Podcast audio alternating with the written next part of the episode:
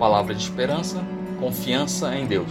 Uns confiam em carros de guerra e outros em seus cavalos. Nós, porém, invocaremos o nome do Senhor nosso Deus. Salmo 20, versículo 7 na Nova Almeida atualizada.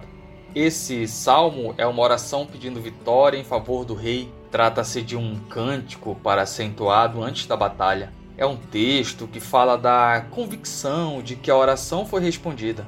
E de onde vem essa certeza? Vem da confiança que o rei salmista tinha em Deus. Veja, era tempo de guerra, momento de planejar estratégias de ataque, de defesa, obviamente.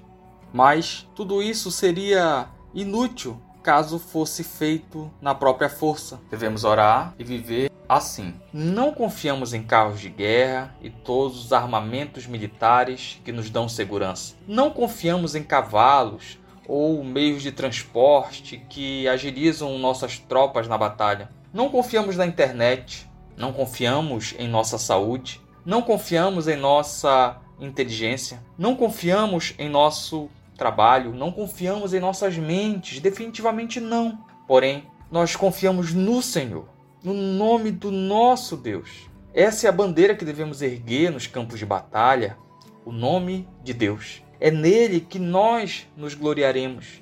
O texto que foi lido fala em invocar o nome do Senhor. Invocar é descansar, é a certeza de que Deus nos ouve de que ele não abandona quem o busca, conforme Salmo 9, versículo 10, é a firme esperança de que ele fará tudo aquilo que lhe agrada, que fará toda a vontade dele e que nós seremos conformados a essa vontade divina. Podemos confiar no nosso Deus. E como são felizes os que nele confiam. Assim, diante das batalhas da vida, deposite a sua confiança no Senhor, o nosso Deus. E por fim, lembre-se que a maior vitória foi conquistada não por um rei humano, mas pelo rei Jesus, que esteve morto, ressuscitou, subiu aos céus e que um dia voltará. Oremos.